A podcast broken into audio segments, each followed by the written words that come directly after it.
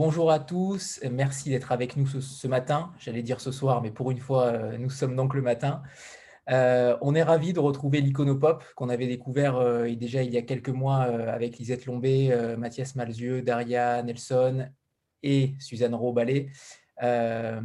Aujourd'hui, donc, c'est une nouvelle rentrée littéraire pour l'Iconopop avec Akhenaton, avec, qui n'est pas là aujourd'hui, bien sûr, Clémentine Beauvais et Pauline Delabroix-Allard euh, pour leurs deux ouvrages qui sont euh, différents dans la forme. Euh, une fois de plus, l'Iconopop a, innové et on aimerait évidemment avoir un, avis pour ceux qui ne connaissent pas encore cette collection-là chez l'Iconoclast d'Alexandre Bord qui est présent avec nous et Marie Bréhin qui travaillent tous les deux donc, pour l'Iconopop. Alexandre, est-ce que tu pourrais tout simplement expliquer quelle est, pourquoi la collection Iconopop existe et quelle quelle envie tu avais avec Cécile Coulon, euh, précisons-le, euh, d'éditer cette collection? Bonjour euh, tout le monde, c'est assez impressionnant. Déjà, je vais revenir sur, ton mot d'innover. Moi, je ne pense pas qu'on innove, on, se permet des choses, mais innover, c'est quand même un peu, un peu prétentieux. alors oui, l'iconopop donc est né au mois d'octobre dernier avec, avec trois premiers livres. On va faire six livres par an. C'est une collection que je dirige avec Cécile Coulon, qui est romancière et poète. Et, euh, en fait, notre parti pris euh, initial, c'était euh, d'avoir une, réflexion éditoriale et, aussi commerciale, hein, pour oser les, gros mots, sur le mot poésie, ce qu'il englobe, et ce qui peut, euh, ce qui peut permettre. Et, euh, et on, s'est rendu compte au fil des années, moi j'ai été libraire pendant 9 ans, Cécile écrit de la poésie sur Facebook et elle a publié des recueils. On s'est rendu compte que ce mot-là faisait peur à plein de gens, qu'il y avait plein de personnes qui, n'osaient pas s'en approcher à cause de, de mauvais souvenirs liés, liés, à la scolarité, euh, en pensant que c'était un genre littéraire un peu élitiste, ou en tout cas qu'il fallait, euh, il fallait connaître les subtilités, de décortiquer, euh, compter les pieds, compter les vers, les alexandrins, etc. Et, que l'émotion, l'émotion de, lecture d'un texte, l'émotion qui est palpable quand, on lit par exemple un, roman, qui est le genre prédominant en France, était, rapidement balayé euh, de, la question de, la poésie, alors que alors qu'une grande part de la création en poésie euh, est euh, une création basée sur, sur le partage d'émotions et de sensations. Donc, ce qu'on a voulu faire avec l'iconopop, c'est c'est faire une collection grand public clairement assumée sur, sur ce, la poésie en allant explorer euh, différentes facettes de ce que peut être la poésie euh, sans se, euh, sans se mettre de limites, sans se mettre de barrières, en, essayant de, de, chercher un peu dans, dans, des univers très très différents ce qui fait poésie. Et il y, y, a quelques semaines, on me demandait quelle, était la ligne éditoriale de l'iconopop. En fait, je suis incapable de, vous dire vraiment la ligne éditoriale de l'iconopop. C'est juste, Cécile et moi, on, cherche à se faire plaisir et à faire plaisir à nos lecteurs. Et, euh, on navigue un peu euh, à l'instinct et, au coup de cœur.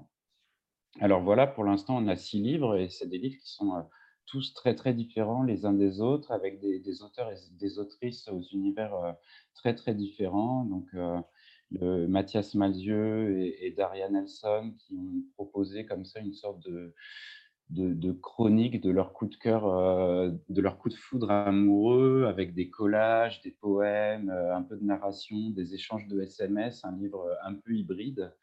Lisette Lombé, qui est slameuse, donc euh, elle qui a avant tout commencé à écrire pour la scène. Suzanne Roballet, qui est comédienne, photographe, poète. Et là, avec les trois nouveaux, Akhenaton, rappeur, Clémentine Beauvais, romancière, et, Pauline de la Broalard, euh, primo-romancière, parce que pour l'instant, on n'a pu lire qu'un seul roman de Pauline, mais euh, qui est également photographe. Et voilà, en fait, on, on va vers des gens euh, dont l'écriture nous plaît. C'est vraiment, vraiment la, la, base. C'est, on, est, on est séduit par une écriture, on est, on est touché. Et, et puis après, on essaye d'imaginer le livre qui va, qui va le, plus correspondre à, cette écriture. Donc, on, on, essaye des choses avec notre maquettiste, Quentin Leeds, qui, fait un, gros travail aussi, qui est, quasiment le, troisième éditeur de, la collection, si vous voulez, parce que parce qu'on réfléchit beaucoup à l'aspect graphique de, nos livres pour qu'ils soient beaux. Dès qu'on les, dès qu'on les a en main, il faut qu'on ait envie de les lire.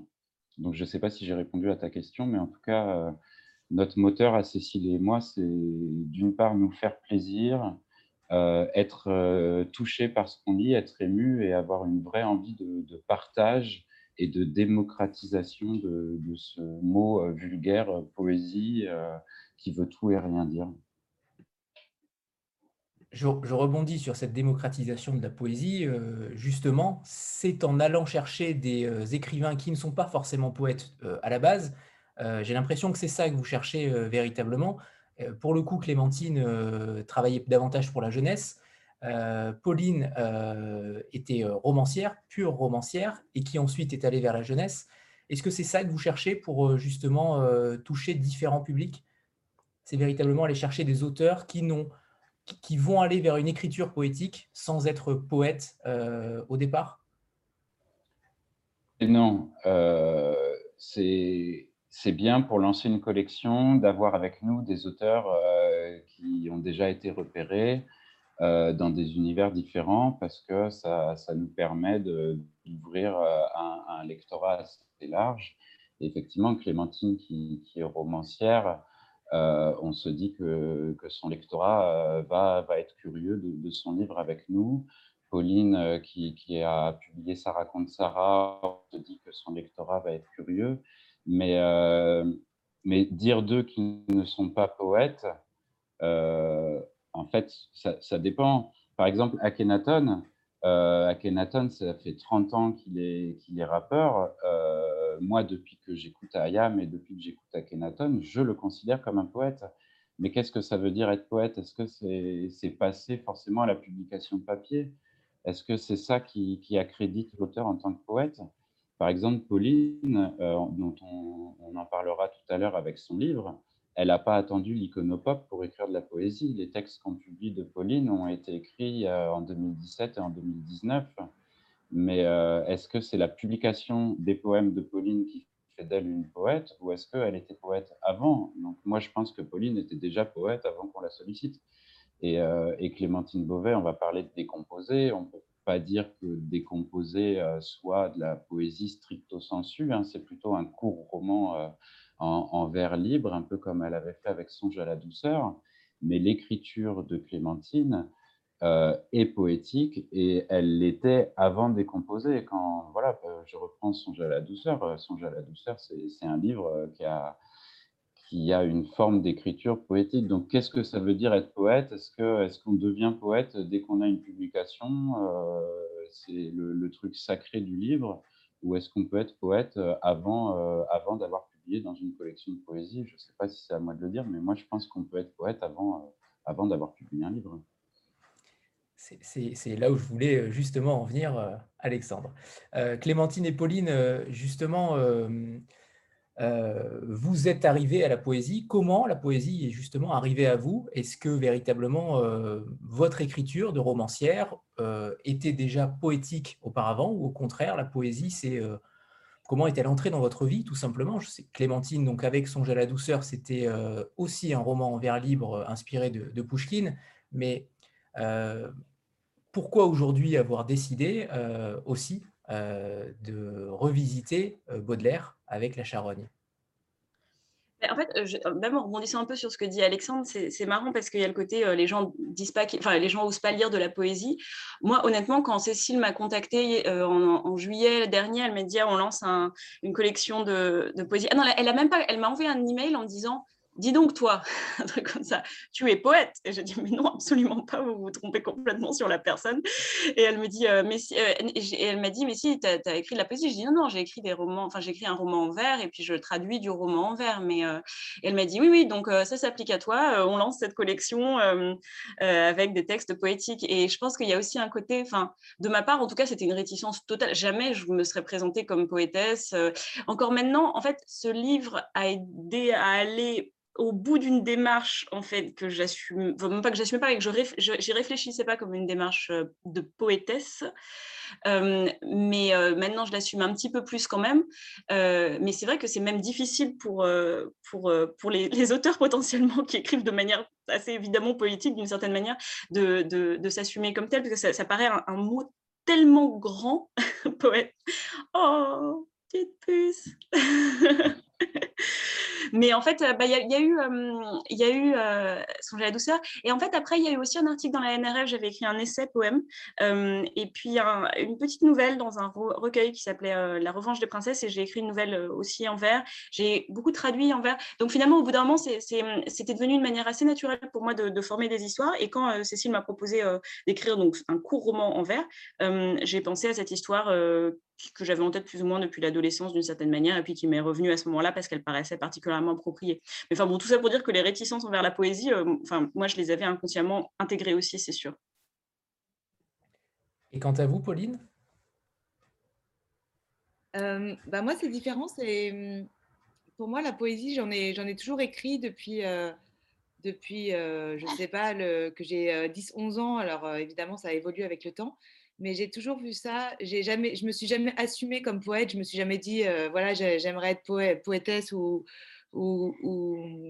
enfin voilà, c'était pas. Euh, mais en tout cas, ça m'a toujours servi de, euh, de comment dire, de d'exercice de style avant de me plonger dans l'écriture de, des textes que j'écris par ailleurs, c'est-à-dire plutôt du roman. Donc en fait, euh, là par exemple, typiquement dans le... Non, pardon, hein, on est deux à parler.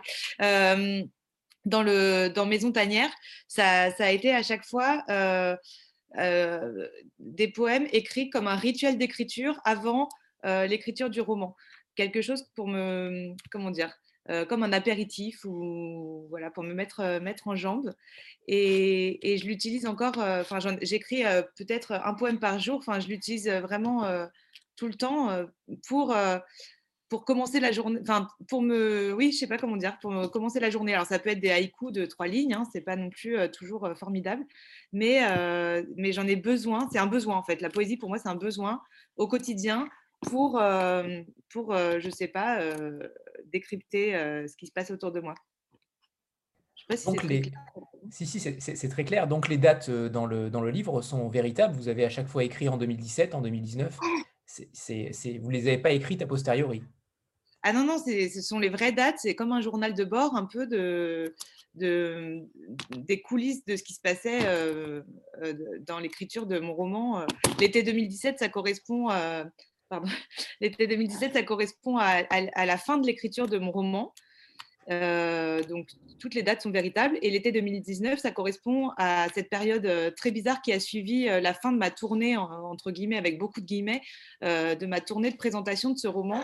et donc, j'ai eu besoin de me retrancher du monde parce que ça m'avait vraiment épuisée. Je ne m'attendais pas du tout à ça.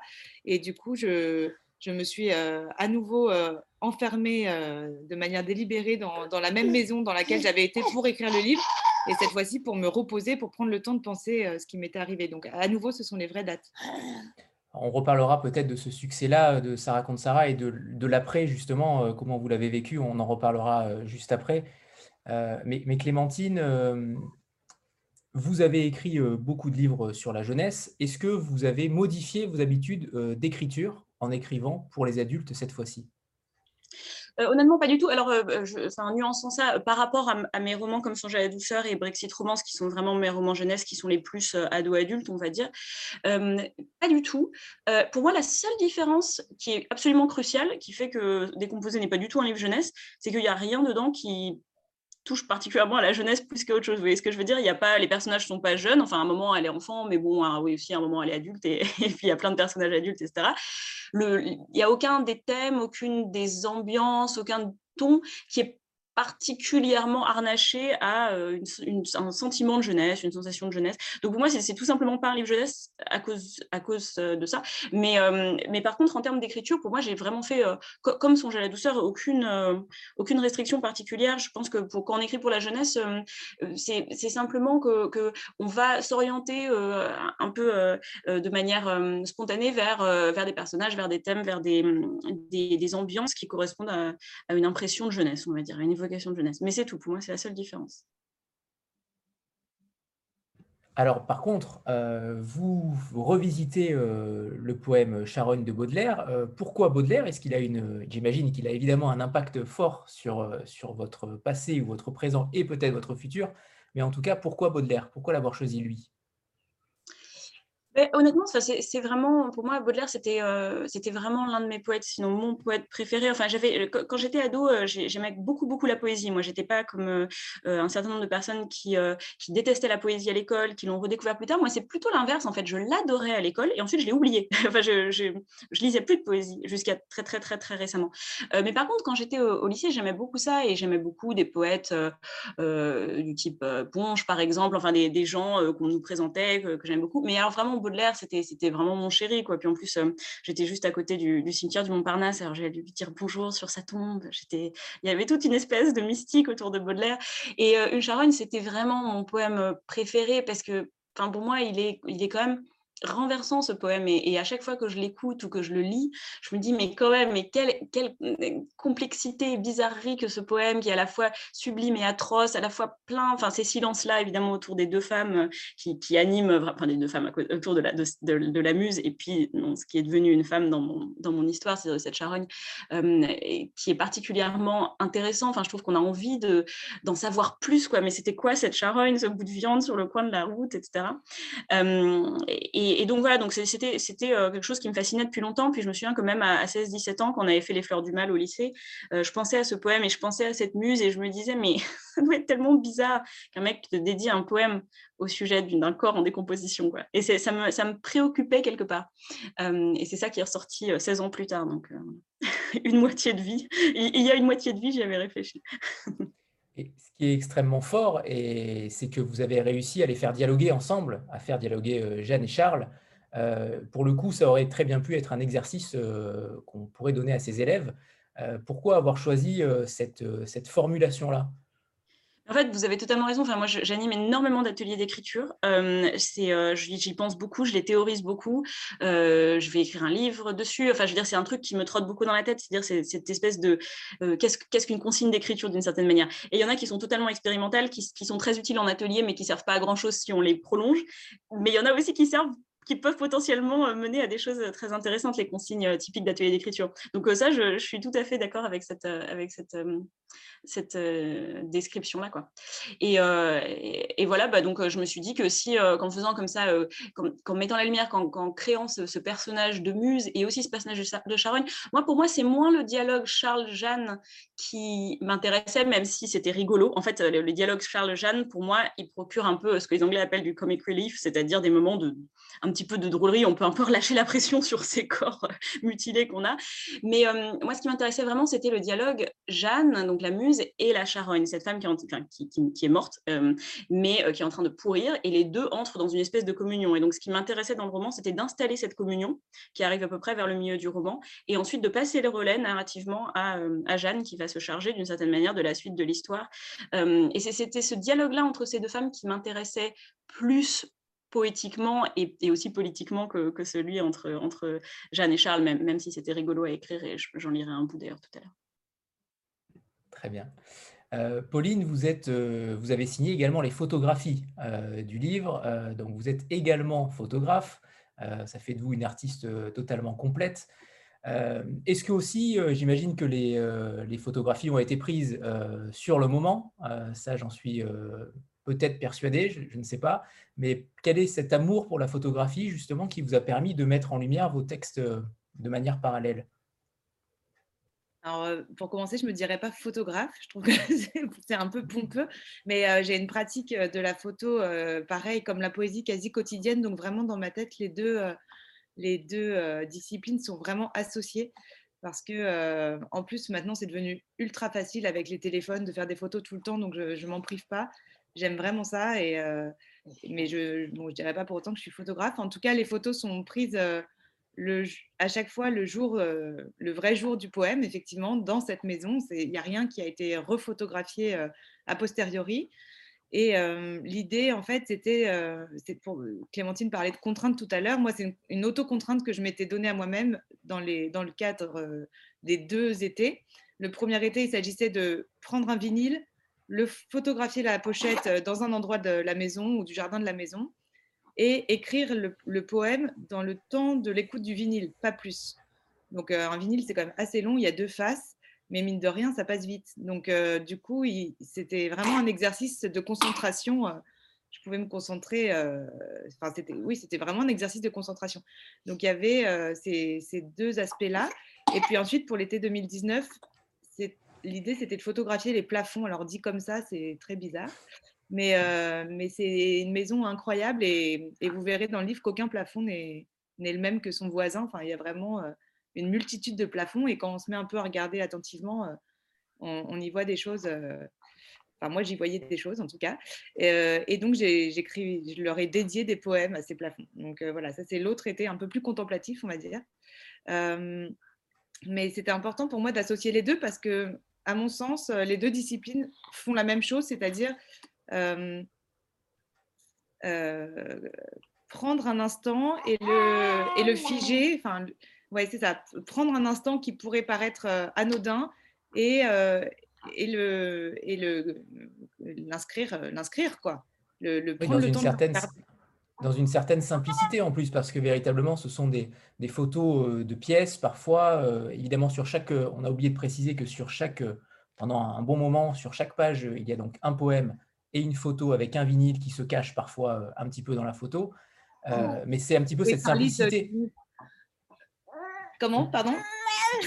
Je disais que c'était un peu cette, euh, cette simplicité d'une vie quotidienne euh, reculée dans une maison. On va, peut-être parler de cette maison quand même, puisque c'est euh, c'est peut-être le personnage principal quasiment du livre, cette maison reculée. qui, est-elle en réalité? Bah Oui, c'est tout à fait, c'est absolument le, personnage principal. C'est à la fois une une, euh, une, mère, une matrice, euh, euh, c'est l'endroit où, la, narratrice peut se, peut se reposer, peut grandir, peut, rêver. c'est, elle protège, en fait, c'est une maison protectrice. Elle n'est jamais malveillante. et, surtout, elle souffle des indices. enfin, en tout cas, moi, c'est, comme ça que je l'ai vécu. Elle m'a, aidé à écrire. ça a été ma compagne vraiment d'écriture. Et sans elle, je pense que j'aurais pas réussi à écrire mon roman. Donc, c'était aussi un livre un peu hommage, parce que vraiment, je lui dois beaucoup, je lui dois tout même. Alors, concernant le choix des vinyles, parce que là, véritablement, c'est extrêmement éclectique. Vous tapez un petit peu sur James Brown. Attention, ça c'est un, sacrilège. véritablement, les, comment vous avez choisi ces vinyles? Est-ce qu'ils se sont imposés à vous? Est-ce qu'au contraire, vous les avez choisis par vos goûts euh, principaux? Ou au contraire c'est véritablement un hasard total? Est-ce que vous êtes parti dans cette maison avec ces vinyles-là? Ou au contraire euh, vous les avez euh, achetés dans l'endroit où vous étiez? Alors ni l'un ni l'autre, cette maison a un, propriétaire qui est mon ami et qui, est fou de vinyle, donc il a une vinylothèque monstrueuse. J'avais jamais vu un truc pareil. Et du coup, c'est ce décor qui m'a donné envie de, m'imposer cette contrainte au début parce que euh, j'ai été euh, fascinée par tous ces vinyles, dont euh, plein de musiques que je ne connaissais pas. Et donc, en fait, tous les matins, je me levais et je choisissais un vinyle. Alors, parfois vraiment au pif, c'est-à-dire en me disant, bah tiens, j'ai jamais écouté ça. Alors, oui, c'est vrai qu'il y a Michel Sardou, il y a. a des sonates de Bach, enfin ça, c'est du coup, je sais pas, je choisissais un peu, euh, euh, aussi un peu, j'avoue, à la tête euh, de, la pochette. parce qu'il y en a qui m'ont fait rire ou, qui m'attiraient. Je ne savais pas trop à chaque fois à quoi j'avais affaire. Et d'ailleurs, un des premiers poèmes, je dis, le vinyle est voilé. Donc, c'était raté en quelque sorte. Parce qu'il y en a qui, qui ne fonctionnaient pas. Il y en a, il y en a qui m'ont pas plu. James Brown, j'ai pas plu. Voilà, je suis désolée. Mais du coup, j'imagine qu'il y a d'autres poèmes ou d'autres photos que vous avez déjà faites qui sont potentiellement là pour un tome 2. Bah, plus avec les vinyles. Plus avec les vinyles, d'accord. Tout, tout, est là. Tout est là. Ok. Euh, j'aimerais savoir véritablement euh, comment vous avez vécu ce succès-là après Ça raconte Sarah. Vous le dites dans le livre à un moment donné euh, que ça vous a épuisé et que vous préfériez peut-être le silence du monde. pourquoi avoir voulu Est-ce que c'est nécessaire de se reculer à un moment donné quand on est trop pris par notre société, de se reculer si on le peut, bien sûr, mais est-ce que c'est une nécessité pour vous? Bah, pour moi, oui, mais je suis complètement névrotique, donc je ne sais pas si c'est une, réponse hyper perso. Moi, oui, moi, je, suis une espèce d'ours. Euh, je n'ai pas l'air comme ça, mais euh, j'ai vraiment besoin de ma tanière, j'ai besoin de refuge, j'ai besoin d'être coupée du monde. Et, en même temps, je suis très attirée par euh, bah, les autres, les réseaux. je suis très présente sur les réseaux sociaux. Euh, quasi quotidiennement. Enfin, c'est quelque chose que j'aime beaucoup en même temps, mais j'ai besoin de grandes coupures comme ça, euh, hyper solitaires, et euh, de me couper aussi même de mes plus proches, c'est-à-dire de ma famille, enfin, d'être vraiment seule, seule, seule, seule, laisser mes enfants. Enfin, voilà, je. Mais bon, je sais que c'est un peu particulier et que voilà, je, mes amis ne comprennent pas forcément, par exemple. J'assume. Ok. Euh, Clémentine, est-ce qu'on pourrait peut-être avoir un premier extrait euh, pour, donner, euh, pour donner envie tout simplement à ceux qui ne l'auraient pas encore lu de décomposer? Ben oui, avec plaisir. comme j'ai fait une rencontre à la Maison de la Poésie il y a quelques jours et qu'il y a plusieurs personnes qui m'ont dit qu'ils l'avaient vu et qu'ils allaient aussi se connecter à ce, à ce Zoom, merci à, ces personnes. du coup, j'ai choisi des extraits différents parce que je me disais comme ça pour, pour, les remercier de leur, de leur, de leur diligence, gentillesse. Euh, donc voilà, il s'agit bah, justement d'un dialogue entre Charles et Jeanne, euh, qui euh, Charles est en train d'élaborer son poème sur la charogne et, Jeanne, docile, écoute et commente. donc c'est le chapitre 7, Détour d'un sentier, 1855. Charles. Et ce monde rendait une étrange musique. Jeanne. Étrange comment? Comme l'eau courante et le vent. Mais encore, ou le grain qu'un vanneur d'un mouvement rythmique agite et tourne dans son vent. Tout cela, qu'en penses-tu, on l'entend? Cette rime, vent, vent, c'est riche, ou presque riche? On l'entend, la musique? Oh, on entend, on entend mille choses, on entend beaucoup. Toutes ces comparaisons, elles sont beaucoup. Je veux dire, il est question d'eau, puis de vent, puis de grains. C'est très volumineux. On en a plein les oreilles. Ça coule, ça ruisselle, ça glisse. On ne peut pas ne pas l'entendre. Il faudrait vraiment le faire exprès. Alors donc, on l'entend? Oh, bien certainement, les tympans s'en emplissent. Jeanne a la moquerie souple roseau de sarcasme et raflant la surface de ce lac miroir qu'est le poète, où elle se reflète. Et il voudrait parfois que sa muse soit un peu plus, disons, plus enthousiaste, qu'elle s'écrie L'eau courante et le vent, voilà une trouvaille qui tient tout simplement de l'inspiration divine. Elle a eu ces moments avant, autrefois, quand elle était petite, quand il tenait son corps de 15 ans, compact comme un pépin de pomme, lisse comme un marron d'automne. À cette époque, les mots qu'il confiait aux coupelles compliquées, petites de ses oreilles, lui tiraient des soupirs. Elle disait Génie, elle disait Je ne mérite pas que tu me glorifies. Pourquoi moi J'ai une chance extraordinaire? Mais ces temps sont enfuis autant que les corps tendres, tandis que la maladie la grignote, elle égratigne son poète, fait frétiller lassement son ombrelle au détour d'un sentier juste après ma rencontre. Et chez lui, la surface plisse juste un tout petit peu, à peine plus que ne l'agaceraient les pattes des puces d'eau. Jeanne, vous manquez de passion, surtout lorsque me viennent des projets de poèmes. Il me semble toujours qu'ils vous gênent, même quand vous en êtes l'objet. Vous vous trompez, Charles. Rappelez-vous l'objet du poème. Une charogne, infâme, sur un lit semé de cailloux. Incroyable lecture. Alors, je rebondis, Alexandre, par rapport à ça, parce que euh, par rapport aux lectures, on disait justement que l'iconopop faisait aussi parler ses auteurs. Et puis, euh, on, rappelle que derrière le, livre, vous avez un QR code qui vous permet d'écouter euh, les, les, premiers chapitres, en tout cas les premières lignes, des, des, deux livres. justement, est-ce que vous choisissez à l'Iconopop des auteurs qui ont aussi une voix, une gouaille qui permettent d'incarner les textes à l'oral? Puisque c'est aussi le, cas de Lisette Lombé, de Suzanne et de, Mathias Malzieu et d'Ariane Nelson ça serait super difficile de, de, choisir tout en même temps. Euh, comme je disais tout à l'heure, Cécile et moi, c'est vraiment le, texte qui prime en premier. Hein.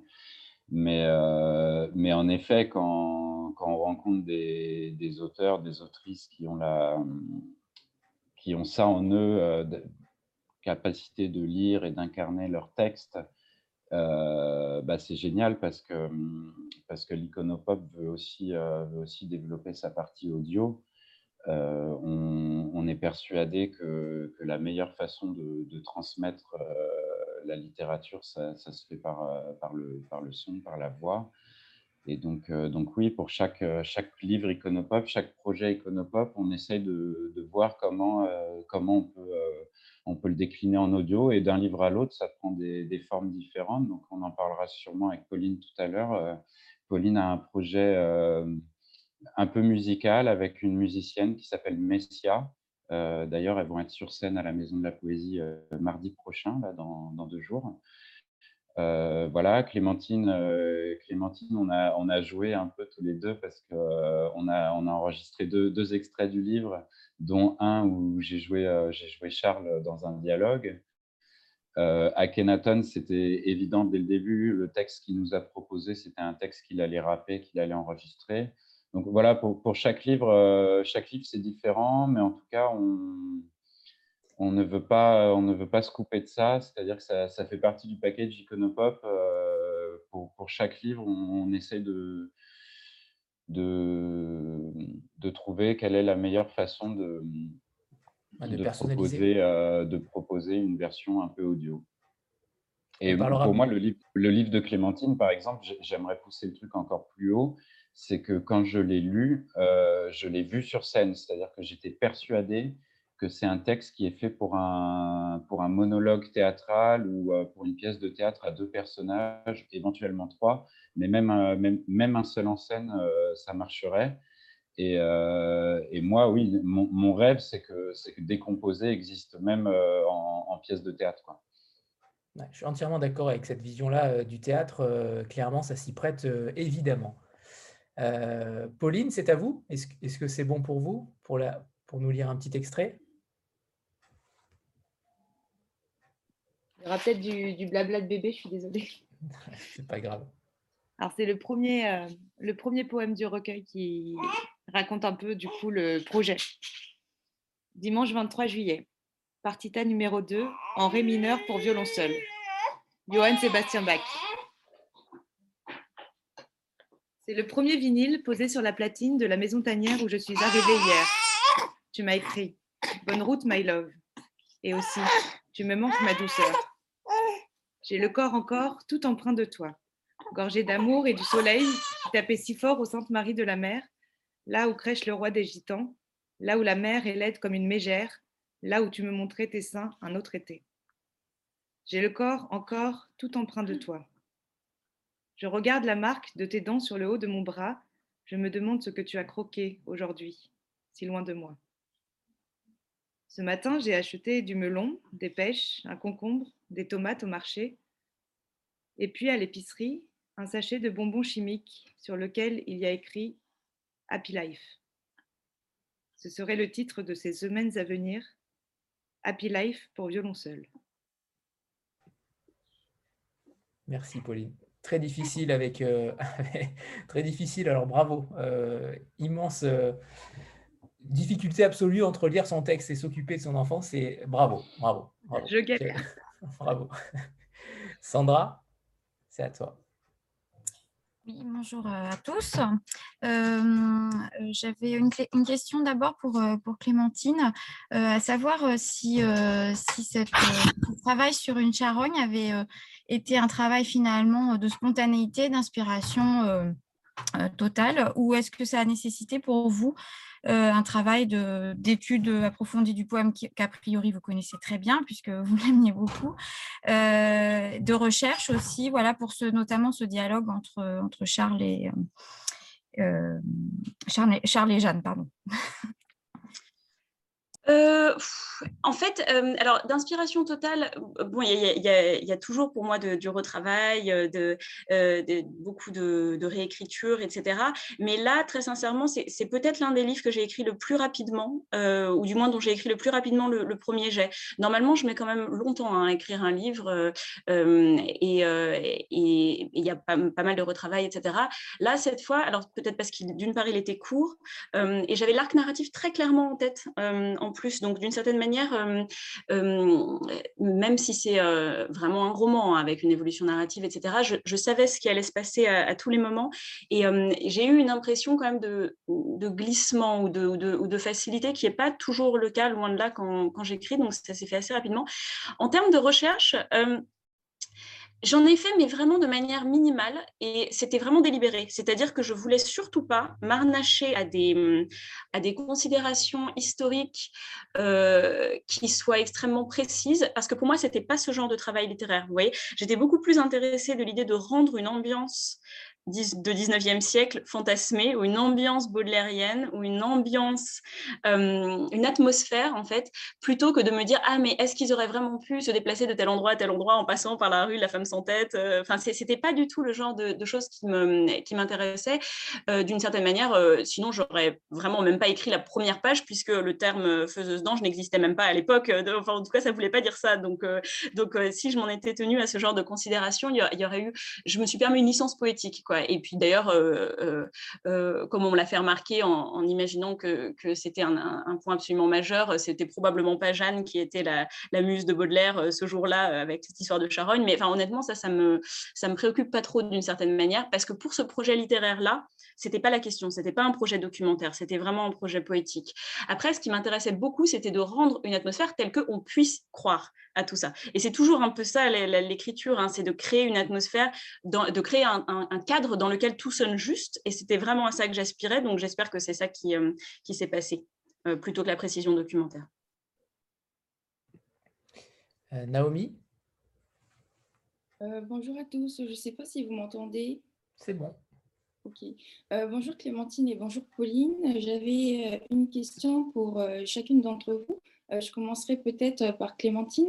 Donc, euh, ma question porte toujours sur les influences de Baudelaire, c'est-à-dire que dans votre recueil ou dans votre roman en vers, vous partez sur une variation à partir de la charogne.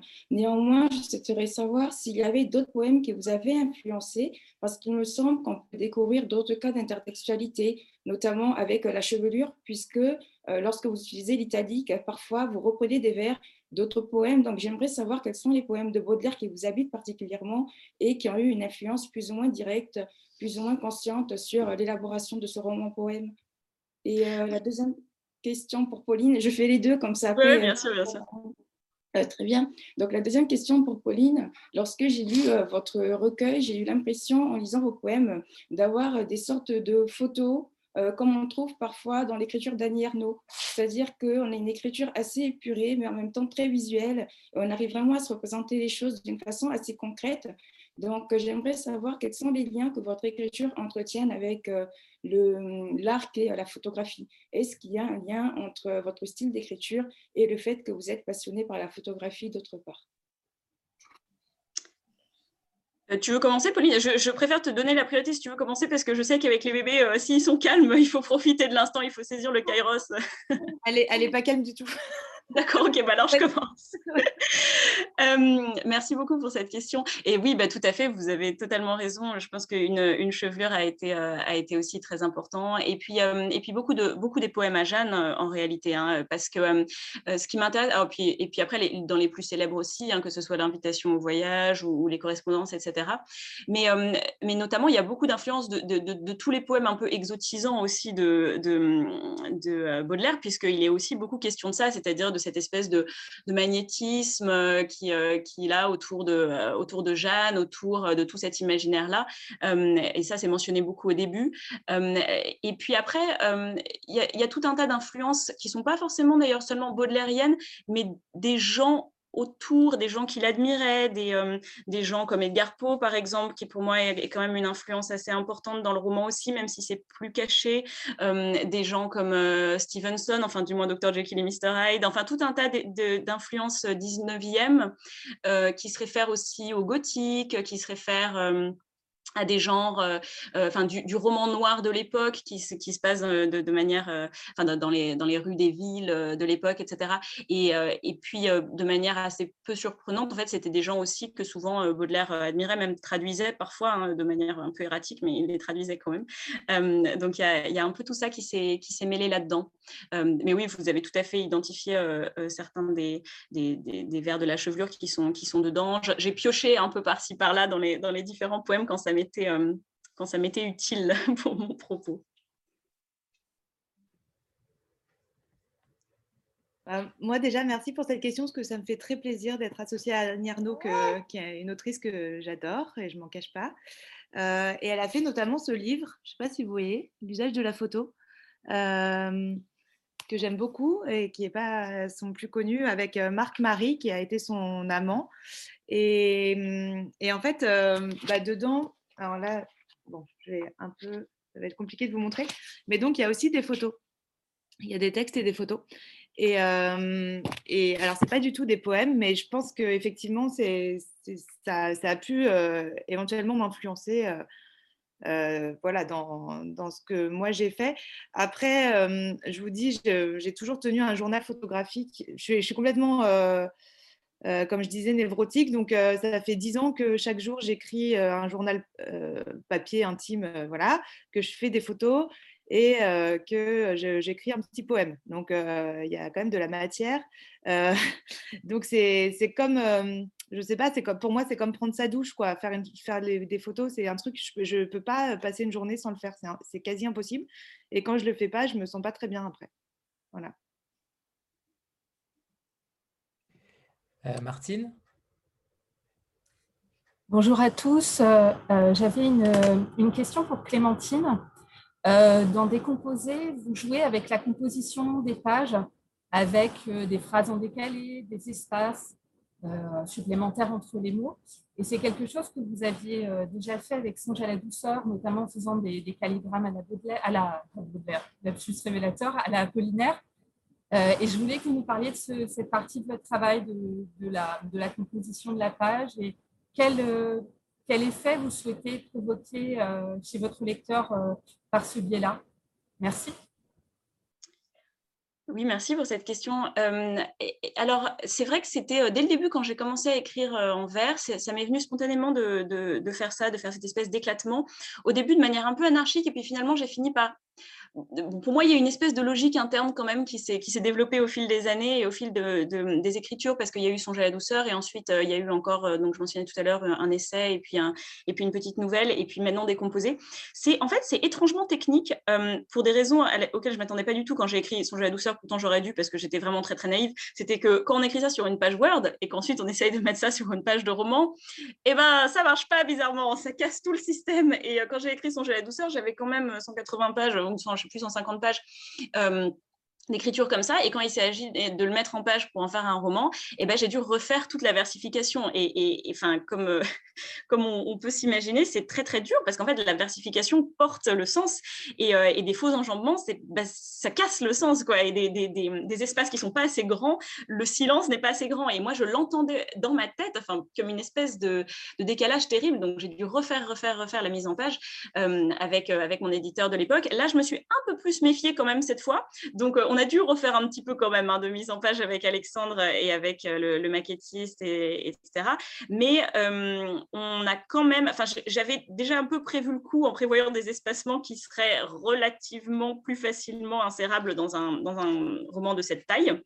Pour moi, c'est euh, très important. Je, je, vais montrer quand même ce que vous voulez dire, parce que c'est vrai que quand on regarde les pages comme ça, on voit que voilà, c'est pas c'est pas forcément euh, des vers qui sont euh, alignés à gauche, loin de là. Il y a, il y a beaucoup de il y a beaucoup de phrases qui flottent au milieu. Il y a des mots qui sont séparés. Il y a des il y a des italiques. Il y en a qui sont euh, tout au bord là-bas. Enfin, et pour moi c'est c'est parce que, en fait, moi, je suis très visuelle et, euh, c'est vrai que euh, dans mes lectures, et tout à l'heure, on parlait des voix, etc. Moi, ça ne me vient pas naturellement de lire à voix haute euh, mes textes. je le fais, là, je l'ai fait, puis je, m'entraîne à le faire, notamment pour les besoins de ce bouquin. Mais mais il y a une espèce de, enfin, j'ai une espèce d'approche très visuelle de, ma, de ma poésie entre guillemets, dans le sens où, pour moi, par exemple, s'il y a un espace entre deux mots, ça va ouvrir soit un silence, soit une hésitation, soit une espèce de saut euh, sémantique, par exemple, ou une espèce de saut métaphorique. Il va se passer un truc dans cet espace qui fait que quand on le lit, euh, notre cerveau, presque inconsciemment, va, résoudre l'ellipse, va, va, va, tenter de remplir ce, ce vide-là. Et ça, je trouve ça très intéressant parce que ça veut dire qu'on peut dire des choses sans les dire. C'est vraiment, enfin, c'est une forme d'ellipse euh, qu'on pourrait avoir de d'autres manières hein, euh, dans une, euh, dans dans un roman, etc. Et, et, là, pour moi, c'est vraiment un procédé poétique qui m'intéresse beaucoup. C'est comment est-ce qu'on peut faire usage justement de cet espace de la page pour créer du sens. et, c'est, en fait, c'est à la fois instinctif et quand même il y a un système. C'est-à-dire que je le, je le sens quand j'arrive à ce stade dans un verre, par exemple, que ce mot-là, il faut le décaler. Parce que si on ne le décale pas, eh ben, on ne saisira pas le décalage d'une certaine manière. Et est-ce que je le décale tout au bout? Est-ce que je le décale un tout petit peu avec juste, juste une tabulation qui fait une espèce d'hésitation? On peut même se demander est-ce qu'il y a une erreur, est-ce qu'il y a une coquille? Enfin, toutes ces choses-là, je vais le faire un petit peu au feeling. Mais finalement, je m'aperçois quand je termine le, le livre qu'il y a quand même une sorte de système qui s'est mis en place, euh, peut-être malgré, malgré moi. Sandra? Euh, Oui, donc c'était une question pour, euh, pour Pauline. dans, dans, la partie Les jours absents, vous dites, vous l'avez lu, hein, je garde ainsi une trace de ces jours où je m'absente du monde. je voulais savoir en fait si ces, si ces poèmes, ces textes, vous les aviez retouchés et si après coup, puisque l'écriture hein, semble effectivement immédiate et, spontanée à l'écoute des disques, ou, ou si vous aviez donc si vous aviez retouché ces textes et si quand vous les retouchez éventuellement, est-ce que c'est nécessairement toujours hors du monde comme vous le dites, ou est-ce que vous réussissez aussi quand même à créer ou à retoucher certaines choses dans une présence au monde parfois? Alors, quand je relis mes textes après coup, je peux le faire. ça fait un peu diva, mais je peux le faire avec des gens autour de moi, ça ne me dérange pas. c'est tout le travail de réécriture quand il y en a. ça, pour le coup, j'ai pas besoin de m'isoler, non. Mais ces textes-là de, ces recueils de poèmes, donc je vous dis, c'était mon premier geste du matin. Après, dans la journée, je faisais mes trucs et j'écrivais mon roman. Et le soir, avant d'aller me coucher, je relisais ce que j'avais écrit le matin parfois en réécoutant le disque. Et là, je retravaillais parce qu'il y a quand même des choses qui viennent pas du. C'est pas que du premier jet. Il y a du retravail, notamment sur la langue, sur les sonorités beaucoup, qui ça me venait plutôt le soir dans un dans un second temps. Et ensuite, on a aussi travaillé un petit peu quand même avec Alexandre, dont c'est le métier. mais donc ça, plusieurs années plus tard, du coup, puisque puisqu'il y a eu deux, deux, et quatre ans qui ont séparé l'écriture et la publication. Stéphanie? Oui, bonjour euh, Pauline, Clémentine, Alexandre et tout le monde. Euh, moi, ce que je voulais savoir, c'est euh, si quand vous écrivez de la poésie, vous avez envie d'y mettre quelque chose de, plus, c'est-à-dire peut-être un, message engagé, c'est-à-dire est-ce que la poésie, c'est aussi un engagement? Est-ce que c'est un, espace pour délivrer une parole qui, qui donne en fait voilà, un message particulier? Ou bien est-ce que ça doit être purement contemplatif? Et est-ce que vous avez senti la différence justement par rapport à d'autres genres? Voilà, Est-ce qu'il y a une différence sur l'engagement par rapport au genre de la poésie? Euh, bah, je vais répondre d'abord euh, le temps que Pauline revienne. Euh, alors pour moi, bah, la poésie, enfin moi, je, pense que je pourrais difficilement nier que mon livre est engagé. je pense que c'est vraiment le cas. C'est vrai qu'évidemment, il y a une portée, enfin du moins, il y a une dimension politique qui est non négligeable, mais sincèrement, la dimension politique, elle est là rien que dans le fait de donner la voix à une femme qui existe dans un poème qui a été écrit par un homme au 19e siècle. Vous voyez ce que je veux dire? C'est-à-dire qu'il y, a certaines décisions narratives qui sont de l'ordre de l'engagement, même avant qu'on en parle. Vous, voyez, même avant qu'il y ait le contenu dedans. mais pour moi, c'est pas ni propre à la poésie ni obligatoire en poésie. Euh, je ne suis pas convaincue euh, du tout. Enfin, il y a plein de, poèmes pour moi euh, dont, dont la portée politique est. Alors, je a pas forcément limité. De toute façon, tout texte est idéologique ou politique d'une certaine manière, même en étant passivement idéologique. Un texte l'est toujours, mais c'est vrai que tous les textes ne, prennent pas de la même manière les, les, les armes contre ou pour une, une, cause en particulier. Enfin, en tout cas, pour moi, la poésie ne fait pas particulièrement ni plus ni moins que le roman. Après, moi, c'est vrai que mes romans, ils, le sont, ils sont, ils ont très souvent un aspect engagé. Après, ce que je résisterais quand même, c'est le terme de message qui me rend toujours un peu, euh, toujours un peu inconfortable avec ce terme en fait. Je trouve que le terme message, ça donne l'impression qu'on pourrait avoir un livre et en fait on le décrypte et d'une certaine manière on peut paraphraser le message. Il y a un message paraphrasable. Or, je pense que vraiment en littérature, c'est par définition pas le cas, c'est-à-dire que ça ne devrait pas être le cas, c'est-à-dire que même un roman euh, qu'on pourrait dire euh, évidemment engagé, etc., euh, je ne vais pas pouvoir en extraire un message qui serait catégorique, qui serait transparent, qui serait entièrement paraphrasable. Ce qui est plutôt intéressant, c'est que le roman va lever des questionnements, des pistes, etc., et les, lecteurs et lectrices différentes vont le recevoir comme étant porteur de sens politique, mais sans faire aussi leur propre, leur propre idée. Pour moi, quand on demande à un auteur quel message j'avais voulu faire passer dans ce texte, d'une certaine manière, le message que l'auteur va s'échiner à dire est déjà en dehors du texte. Il n'était jamais dans le texte finalement. Ça, c'est un autre texte que l'auteur va créer euh, euh, dans un contexte d'interview en disant ah bah, mon message c'était ceci, ceci, cela mais ce n'est pas le texte, vous voyez, c'est vraiment du hors-texte. Euh, donc pour moi, je n'ai pas, pas voulu faire passer un message, mais certainement, il y a un positionnement narratif qui est par nature politique. Il y a des thèmes qui sont évidemment éminemment politiques, enfin, euh, comme celui de l'avortement, par exemple, qui est très présent dans le, dans le texte, euh, et, puis, et, puis, et puis la violence, enfin, des violences faites aux femmes, etc. mais je résisterai l'idée qu'il y a un message en particulier à extraire, si vous voyez ce que je veux dire. Euh, hyper intéressant cette réponse, Clémentine. euh, moi, je, pour répondre à la question de Stéphanie, euh, je, ma, poésie, c'est purement contemplatif. Alors, il n'y a pas du tout de. Vraiment, il n'y a aucun, aucune politique, aucun engagement, à part celui de complètement hédoniste, de profiter de chaque jour, de profiter de, du moment que la vie nous offre. voilà. Donc, c'est vraiment un recueil sur, au contraire, euh, les, les petites joies euh, quotidiennes, euh, le petit rayon de soleil qui, qui, chauffe le cœur en plus de la pièce, voilà, ce genre de choses. Donc, c'est vraiment, c'est très contemplatif, très mélancolique, et les photos aussi, je crois.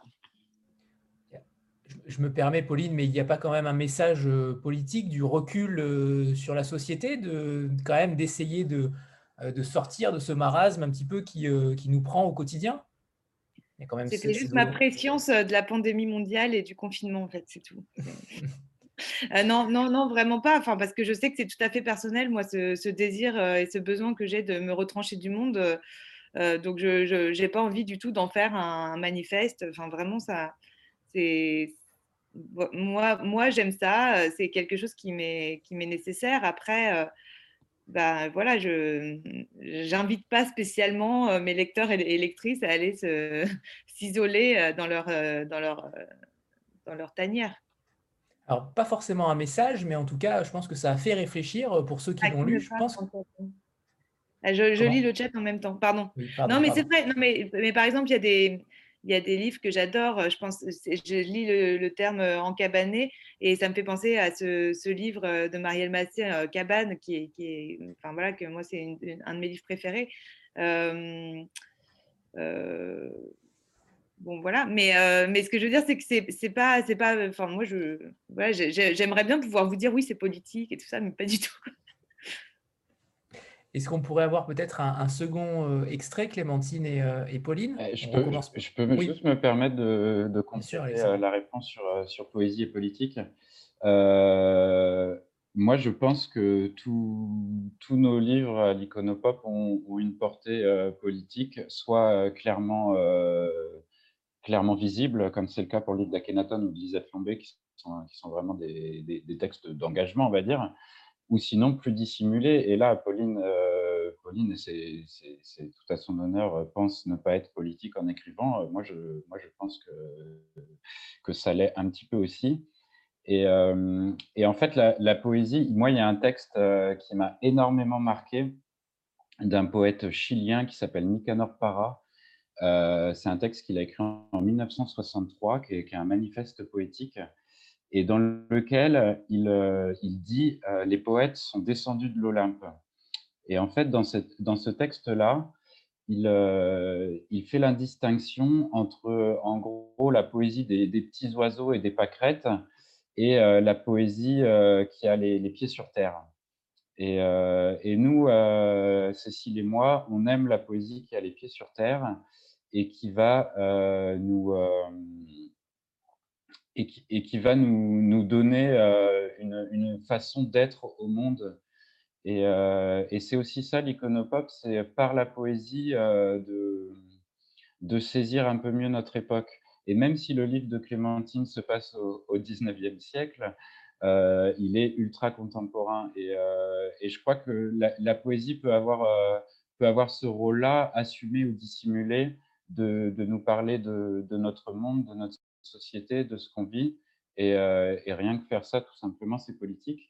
S'il y a des curieux, je vous mets, je vous mets le lien d'une lecture qu'on avait faite du manifeste de Nicanor Parra aux Trois Baudets avec Mathias Malzieu, avec Cécile Coulon, avec euh, Antoine Mouton. Euh, c'est voilà, une lecture qu'on avait faite il, y a, un an et demi à peu près. Et, euh, et oui, moi je, je, vous dis, oui, publier de la poésie, ça peut être politique. Avant de, tant que je vous tiens, Alexandre, par rapport au livre audio, euh, on a été euh, nombreux à, espérer euh, que les trois premiers recueils sortent en livre audio. où ça en est? Est-ce que véritablement il y a des projets qui vont peut-être voir le jour, et notamment pour Lisette Lombé, qui, avec le texte qui s'y porte évidemment grandement Ouais, c'est une grande question, ça. C'est une très, très grande question. Alors, on a eu la chance pour le livre de Mathias et, Daria d'avoir une, version audio parce que, en fait, le, livre audio, euh, en règle générale, ça se passe comme pour le livre de poche, si vous voulez. C'est-à-dire que euh, l'éditeur publie euh, un, livre et il y a des éditeurs de livres audio. Je vais, essayer d'être synthétique. Il y a des éditeurs de livres audio qui sont euh, Lizzy, Audiolib, Écoutez Lire, qui achètent les droits sur, sur un livre pour en faire la version audio. Parfois, c'est enregistré par les auteurs, parfois, c'est enregistré par des comédiens. Et nous, on a eu la chance avec le livre de, Mathias et Daria que les éditions Lizzy euh, s'intéressent au projet et, euh, nous proposent de, développer euh, la, version audio. Ça n'a pas été le cas pour les livres de, Suzanne et de Lisette. Et, moi, je, rêve que tous les livres de l'Iconopop existent en, audio et en fait, on réfléchit en ce moment à la meilleure manière de le faire. C'est-à-dire qu'un euh, livre audio, là, là, nous, pour l'instant, on met des extraits sur, euh, sur SoundCloud, mais c'est des extraits qui sont euh, enregistrés avec les moyens du bord. Hein. On les enregistre au bureau. on n'a pas, on n'a pas un studio avec une isolation sonique. moi, je suis pas, je suis pas ingénieur du son, donc je, je, bidouille un peu sur la bande son pour, pour, effacer, des bruits parasites, mais, le son n'est pas nickel nickel. Donc on réfléchit à la meilleure manière d'être autonome en enregistrement pour pouvoir faire des livres audio sur la collection, ou bien d'avoir un partenaire euh, un partenaire qui s'engagerait avec nous à, faire tous nos livres en audio. Mais c'est en cours de réflexion, c'est assez long, mais à terme, euh, à terme, on aimerait que tous les iconopop euh, existent en livre audio. Super, on a hâte. avant de, passer peut-être à la lecture de l'extrait, on a pour habitude de faire une petite photo de groupe. donc j'en profite pour, pour avoir tout le monde. Voilà, oui, tout le monde se recoiffe, évidemment. Léna, je t'ai vu. 3, 2, 1.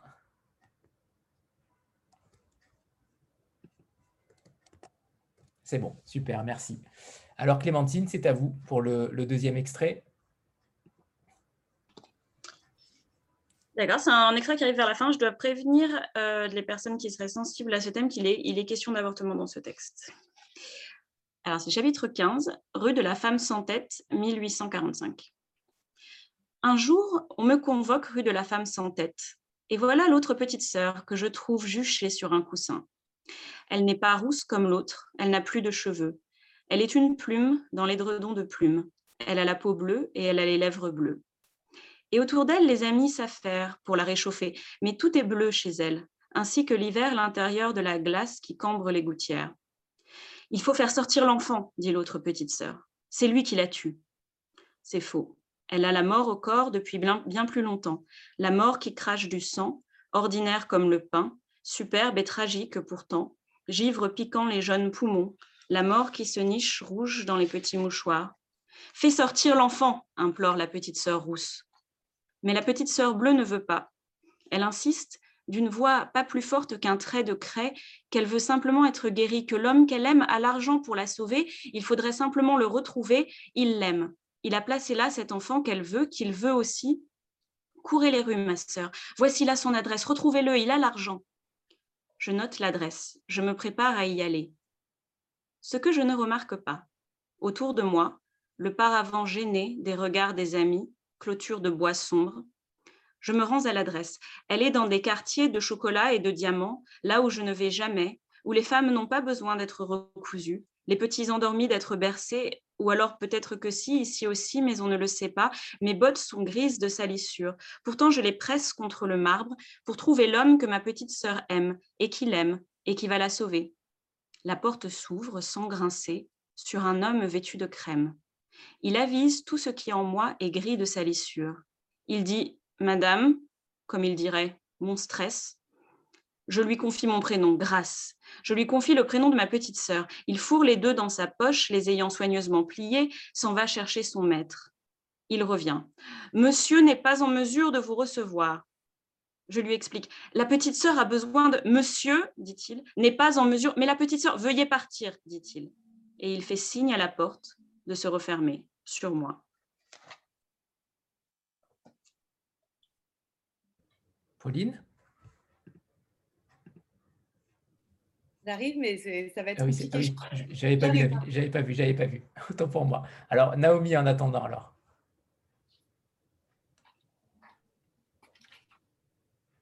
Non. Non, pas de question du coup ah, Non, bah non, elle est, elle est, elle est euh, invisible. Euh, donc, Pauline, euh, c'est bon pour vous? Bah oui, moi, moi oui. Allez. vendredi 4 août. Nino Andradia, Nino Ferrer. Paresse des longueurs de l'été. Caresse des longues heures enfermées. Tendresse des ombres alanguies. C'est la première année que j'aime ça. La lumière assassine, la brise brûlante, la route des crêtes en décapotable rouge, les belles personnes dans un château avec piscine, le rosé qui coule à flot, les corps glorieux, la nuit venue, l'indolence, l'insolence, comme au cinéma ou dans un roman de Françoise Sagan. Quand j'arrive, enivrée de la vie en technicolore dans le jardin pudique de la maison tanière, accueillie comme une vedette par les miaulements naïfs des chattes ordinaires, me nez le parfum un peu fétide, un peu modeste, des fruits tombés des arbres rôtis au soleil couillon. Là-haut, le grenier au bois bavard et vermoulu, tanière, et là, les draps râpeux, les livres habituels la table imbécile, maison.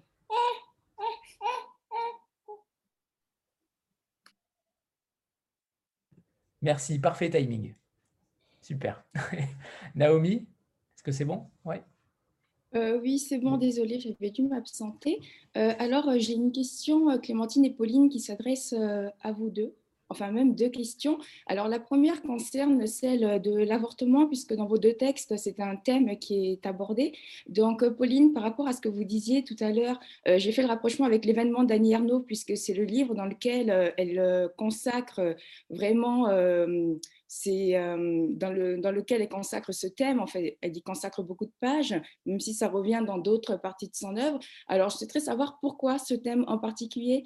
Est-ce que vous estimez que c'est un thème qui peut-être n'est pas suffisamment abordé dans la littérature contemporaine? Ou est-ce que c'est venu d'un appel ou d'une nécessité? Enfin, je présume que ça vient d'une d'une nécessité, puisque l'écriture découle toujours plus ou moins d'un désir qu'on ne contrôle pas forcément. Donc j'aimerais savoir pourquoi ce choix, d'autant plus que Clémentine, dans votre roman en vers, c'est vraiment dans les premiers vers que ce thème est abordé. même s'il est abordé par un prisme métaphorique avec des périphrases ou des métaphores, on voit très bien de quoi il est référence d'entrée de jeu et ça met le lecteur dans une certaine posture que je qualifierais pas d'inconfortable, mais en tout cas, il est amené à se questionner, à s'interroger, à se poser beaucoup de questions. Et par rapport à ça, la sage-femme est désignée par la périphrase faiseuse d'ange, me semble-t-il. Donc l'ange qui renvoie aussi d'une certaine manière à l'innocence, mais également à l'enfance. Et dans vos deux recueils, Pauline et Clémentine, il y a un retour à l'enfance, il y a la présence de l'enfant qui est très marquée. Donc j'aimerais savoir pourquoi cette présence. Est-ce que finalement, pour écrire en tant qu'adulte, il faudrait d'une certaine façon retrouver la naïveté, le regard innocent euh, qu'un enfant aurait s'il avait écrit? Et euh, question subsidiaire pour prolonger celle-là, dans le peintre de la vie moderne, Baudelaire affirmait que le génie n'est que l'enfance retrouvée à volonté. Donc que pensez-vous de cette assertion? Vous avez deux heures. Hein euh, bon, Pauline, si, si, tu penses que c'est un bon moment, je te, laisse la primeur du moment que je veux, pas. Parce qu'en fait, il se trouve que, et ça répond en partie à votre question, Naomi, peut-être, je, résiste toujours les lectures biographiques, mais je difficilement répondre à cette question sans mentionner que j'étais vraiment très très enceinte quand j'ai écrit le livre et ensuite euh, et que je venais d'accoucher quand j'ai écrit la fin. Donc j'ai écrit la moitié à peut-être huit mois de grossesse et la fin euh, un mois après avoir donné naissance, ce qui est peut-être pas complètement un hasard, même si j'ai un peu du mal à le à le, euh, à le théoriser différemment. Il est, il est beaucoup question d'avortement et je honnêtement quand je réfléchissais à quel pouvait être le destin de cette femme du 19e, la Charogne, donc cette grâce, la, la la, reine des grâces, comme, comme, il dit dans le poème, j'ai pensé tout de suite, très vite, à deux choses, euh, prostituée, avorteuse. Alors ça paraît très bizarre que ce soit apparu aussi clairement, mais je pense que dès le début, je m'orientais en fait vers un destin de femme qui été et peut-être parce que le poème La Charogne parle de la, sublimité de l'horreur, en fait, dans cette veine-là. C'est-à-dire, qu'est-ce qui pouvait lui être arrivé pour qu'elle soit aussi, pour qu'elle ait eu une agonie aussi sublime ou sublimée, du moins, et sur lequel moi aussi je pouvais m'appuyer pour avoir, euh, pour lui décrire une vie qui était également euh, dans, les tréfonds à la fois de, l'horreur et, aussi, euh, et aussi de, le sublimer par la poésie. Donc il y a eu, il y a eu cette idée de prostitution, d'avortement, mais en fait ce qui m'a très vite intéressée c'était le, motif de l'aiguille. et le motif de l'aiguille il est très présent dans le texte. on commence avec quelqu'un qui en fait est couturière, enfin du moins qui apprend à coudre parce que parce que c'est ce que les filles font, et, et qui va ensuite suivre l'aiguille d'une certaine manière de tout son chemin de vie. Et, euh, et, parfois, ça va être une aiguille qui répare et qui sauve, euh, et parfois, ça va être une aiguille qui, alors, répare et sauve autrement d'une certaine manière en, euh, en devenant faiseuse d'ange, et puis plus tard va servir comme arme. C'était vraiment ce motif-là qui m'intéressait le plus, et, littéralement, de fil en aiguille, va mener un destin de, de, plus en plus profond dans la noirceur de, cette, de, ce, de ce 19e siècle où, les femmes n'ont pour seule arme que celle qu'on leur donne. Et dès le début, les garçons ont les canifs, les couteaux, etc. Et elles, on lui donne seulement une aiguille. Donc, donc c'était là un peu le, le, thème. Le thème faiseuse d'ange, euh, c'est un peu, enfin, c'est assez anachronique de l'utiliser pour, euh, pour dire avorteuse. Hein. Moi, je l'ai fait, mais c'est anachronique. En réalité, il s'agissait plutôt des femmes qui, euh, à l'aide d'une aiguille, d'un clou, c'est un peu horrible, encore une fois, hein, ce que je vais dire, hein, je, je, vous préviens à l'avance, mais, mais avaient pour mission, d'une certaine manière, de tuer des bébés euh, abandonnés plutôt à la naissance. Euh, et, euh, et c'était, c'était plutôt comme ça que ça, c'était, c'était moins de l'avortement d'une certaine manière que ça. Et, et après, dans le thème, de, dans, dans, dans, ma description de l'avortement, ce qui m'intéressait, c'était vraiment de générer cet inconfort. Donc, j'étais d'une certaine manière bizarrement heureuse de, de vous l'entendre dire, parce que, parce que voilà, ce qui m'intéressait, c'était de générer un malaise. C'est-à-dire qu'on a cette femme qui pratique des avortements, absolument, sur ses amis qui étaient comme des sœurs, sur ses sœurs, etc mais évidemment, elle ne le fait pas de gaieté de cœur. Et non seulement ça, mais en plus, derrière ces avortements, il y a un perpétrateur, il y a des perpétrateurs qui sont, comme je, comme je l'ai euh, lu dans le texte euh, qui est là, des, hommes qui, euh, qui esquivent complètement leurs responsabilités dans, ces affaires-là. Et ça m'intéressait d'avoir toujours ça en tête en même temps.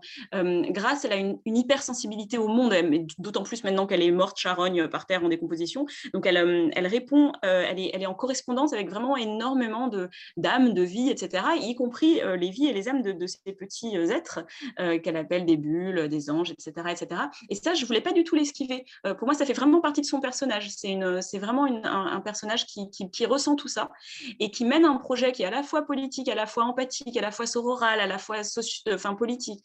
Euh, il y, a tout ça à la fois et, ça génère de l'inconfort, j'espère. Donc, je suis, bien contente que ce soit le cas. alors moi, pour répondre à, la question de Naomi, oui, il y, a une, il y, a une, grande part d'enfance dans, dans, le recueil, mais parce que pour moi, la, poésie, c'est une manière de plonger en, en soi-même euh, et d'aller euh, d'aller chercher des choses qu'on a, qu'on a oubliées. C'est de les faire remonter à la surface, en fait, en quelque sorte. Et, et c'est vrai qu'il y a pas mal de poèmes, je me suis rendu compte de ça en, en, en choisissant pour la lecture musicale de, de mardi soir. Il y, a, il, y a, il y, a, quand même beaucoup de poèmes qui parlent effectivement de, de l'enfance, euh, la mienne, de, du lien que j'avais avec mes parents, etc. Donc euh, euh, voilà, ce serait ma réponse que pour moi, pour moi la poésie, c'est une plongée, une plongée en soi-même.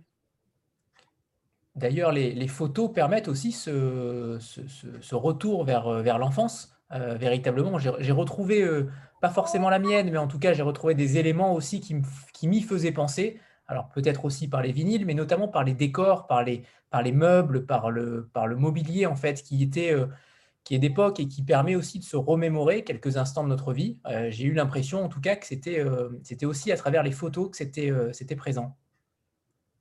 Et, moi, ah pardon, excuse-moi, je vais juste ajouter un truc sur ce que tu as dit, Anthony, sur ton livre, Pauline. Moi, ça m'a fait ça avec les plafonds, parce que c'est que quand on est enfant qu'on regarde les plafonds. Après, on ne regarde plus les plafonds. Surtout moi, qui, surtout moi qui suis très petit, en effet, je, regarde forcément les plafonds. Oui. oui. Euh, Sandra?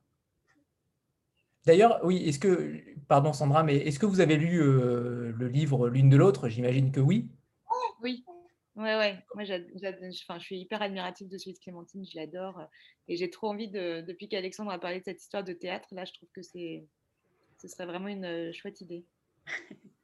bien sûr, moi je l'ai dévoré. Euh, dès, que je suis allée les chercher, les mes exemplaires auteurs, j'étais absolument ravie de récupérer celui de Pauline en même temps que j'ai lu euh, immédiatement dans la foulée, euh, qui était vraiment sublime. Sandra? Oui, c'était euh, une question euh, à nouveau à Pauline. Euh, vraiment, la pure curiosité sur les photos. Là, je quitte un peu la poésie et une question un peu, un peu pratique. Est-ce que vous avez pris vos photos sur argentique et est-ce que vous aviez pensé à du noir et blanc? Parce que c'est vrai que la couleur, en fait, moi, ça m'a ça m'a surprise quand j'ai ouvert le livre en librairie.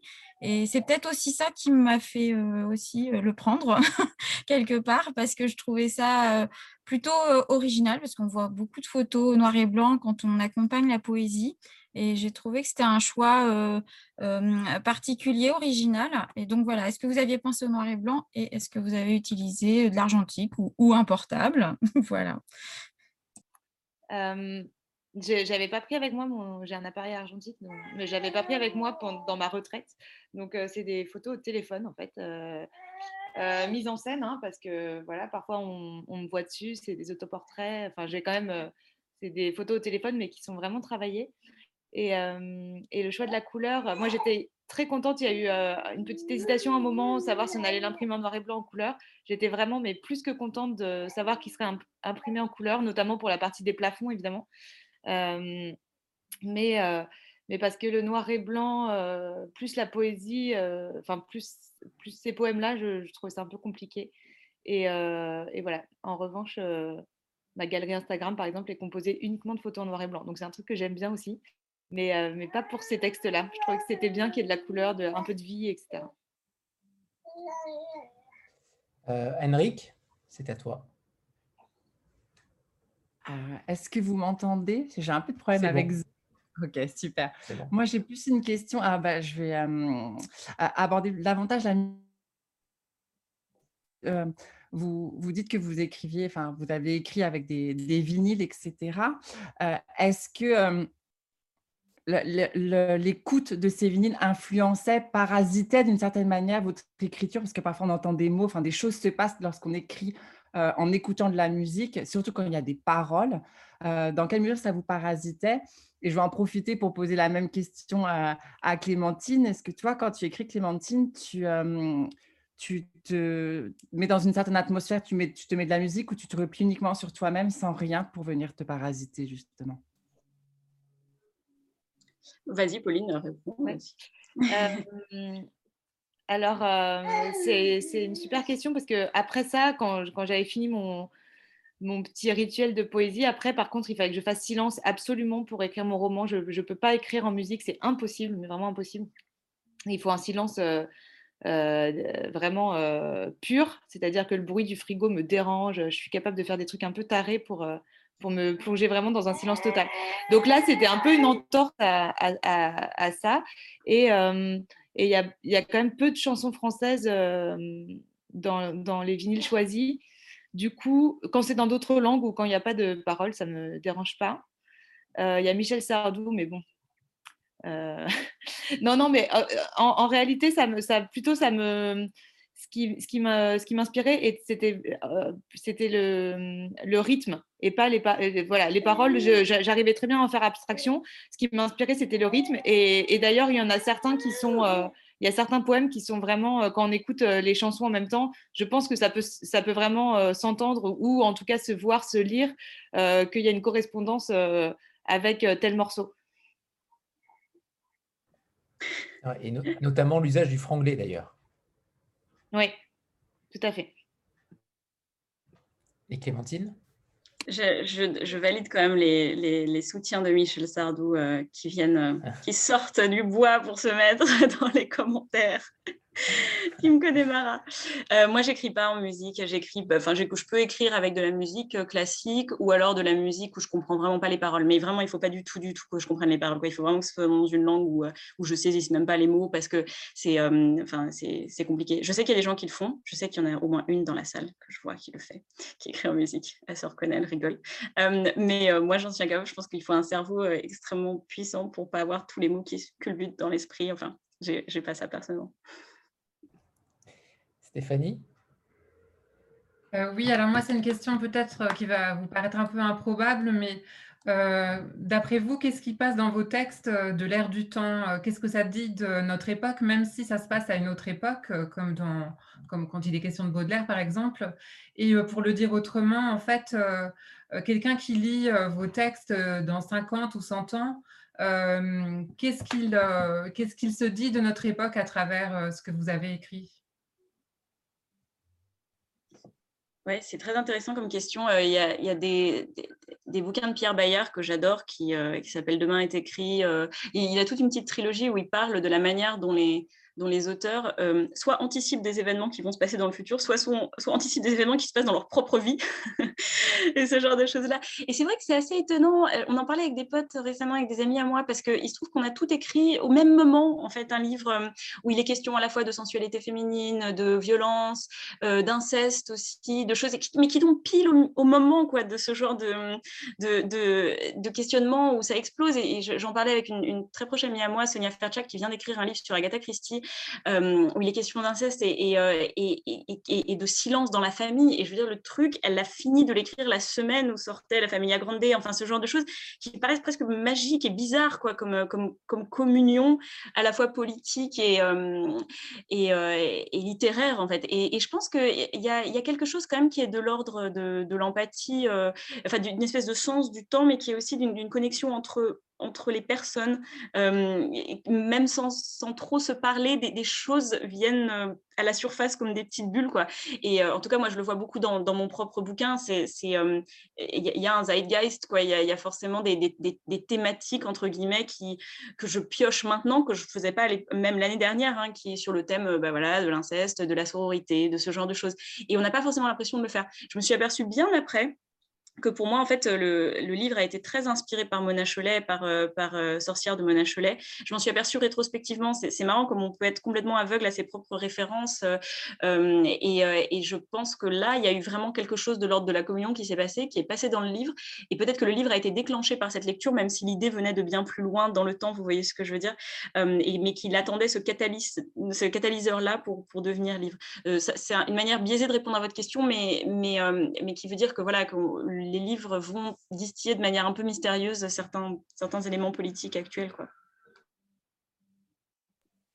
Euh, moi, je vous disais, je suis hyper fière d'avoir euh, d'avoir pressenti le confinement, voilà. Donc, euh, en toute simplicité, en toute humilité, parce que quand même, 2017, chapeau, fallait le prévoir.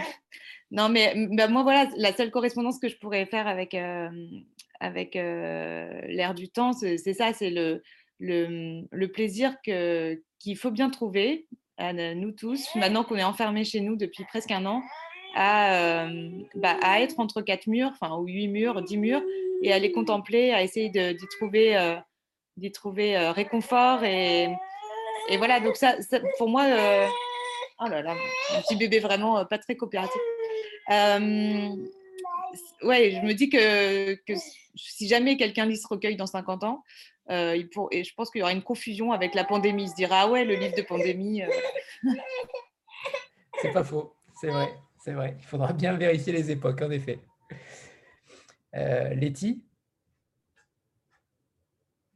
Il faut juste allumer le micro. Il faut allumer ton micro, Letty, en bas à gauche. Voilà, c'est bon. C'est bon. Donc en fait, je voulais juste poser une question à Clémentine parce que euh, je suis quelqu'un qui est très très fan de la poésie et j'ai lu Chasseur de lumière, qui était sa traduction des poèmes de Tyler Gregg, je ne sais plus comment. Et je voulais savoir justement si le fait d'avoir traduit ces poèmes t'a aidé justement pour écrire des composés. parce que voilà, moi j'ai vraiment trouvé que, que tes traductions étaient vraiment, vraiment magnifiques et qu'elles qu'elle correspondaient vraiment vraiment très, c'était vraiment très proche des, des, mots, euh, des mots des versions originales. Et voilà, moi j'ai vraiment adoré. J'aime beaucoup tout ce que tu fais d'ailleurs. Et euh, donc moi j'ai pas encore acheté le livre, mais je vais l'acheter et je vais le lire, ça c'est clair. Et voilà, donc c'était ma question, si ça t'a aidé euh, justement de, si les sites de traduire ces poèmes-là t'ont aidé pour décomposer. Merci, c'est gentil. C'est d'autant plus touchant que ce livre n'a pas eu un succès euh, énorme et euh, je rencontre très peu de gens qui l'ont lu. Donc, je suis ravie de, savoir ça. C'est Tyler Nott Gregson qui est un, un, instapoète euh, qui fait, bah, d'ailleurs, tout à fait comme, comme Pauline, des photos et des, poèmes associés.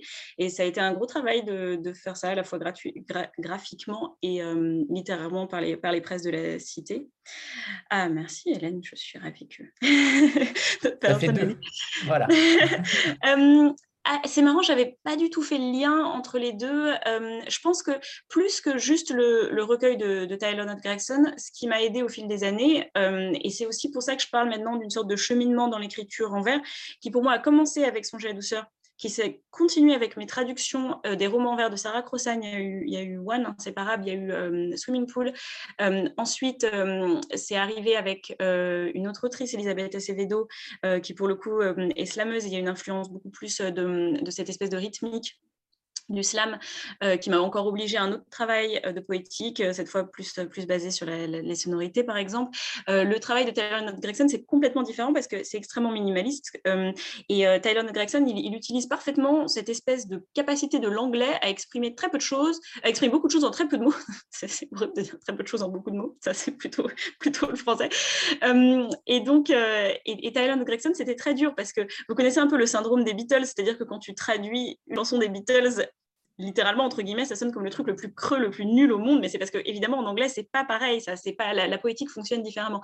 Et euh, Tyler Gregson c'était exactement ça c'est-à-dire que j'avais des poèmes dont je devais faire ressortir la profondeur et la complexité mais et en français, ce n'était pas possible de le faire autrement qu'en trouvant des, techniques, une espèce de, de manière d'extraire du, du, sens d'un minimalisme vraiment très, très étudié. Donc, en fait, en, faisant toutes ces, ces traductions-là, j'ai appris, je pense, différentes manières de faire du, texte en vers, de faire de la poésie, etc. Et peut-être que tout ça va converger ou va se retrouver d'une certaine manière dans, un livre de, de création comme, comme décomposé.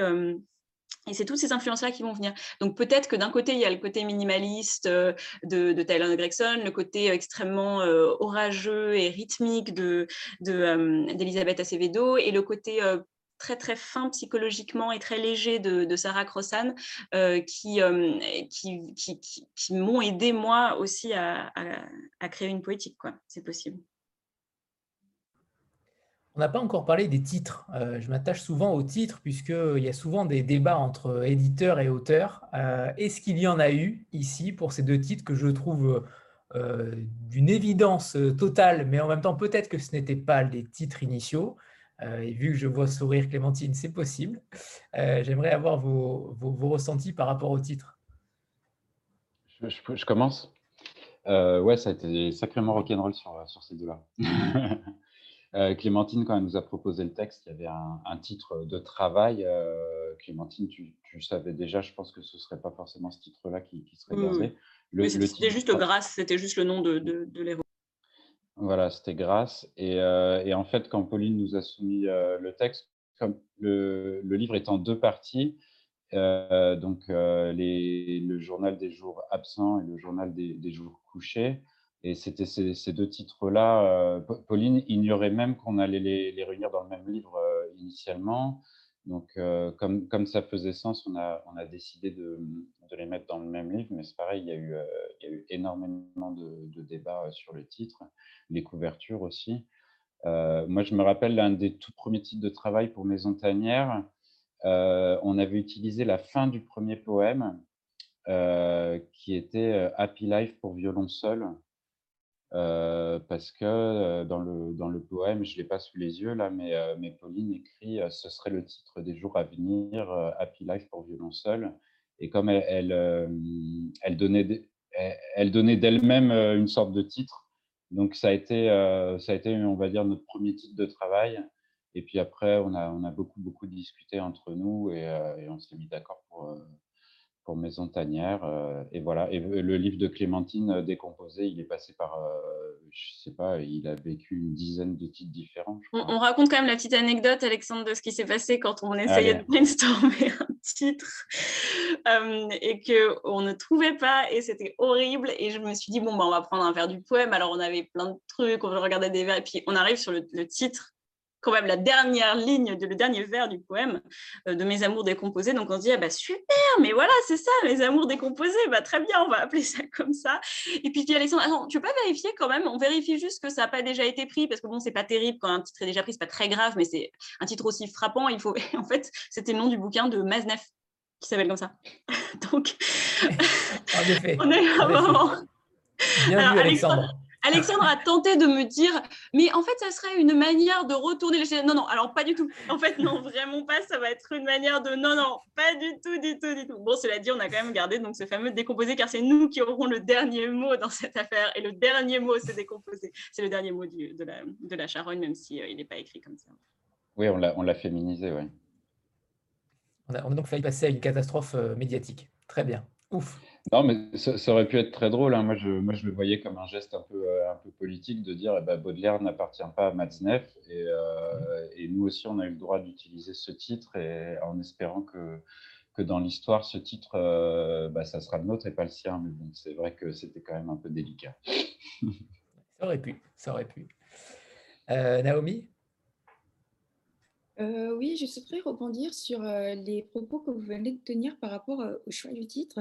Alors, dans celui de Clémentine décomposée, lorsqu'on n'a pas encore lu le recueil, on s'attend tout de même à un recueil assez sombre, assez sinistre, puisque ça pourrait renvoyer à la putréfaction d'un cadavre, etc.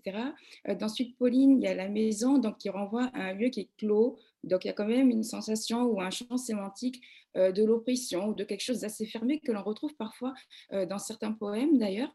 Donc, je souhaiterais savoir si vous pensez que pouvoir dire le réel et surtout pouvoir dire l'obscurité du réel, le mal qui fait partie de l'humanité, pour autant, il faudrait passer par le langage poétique.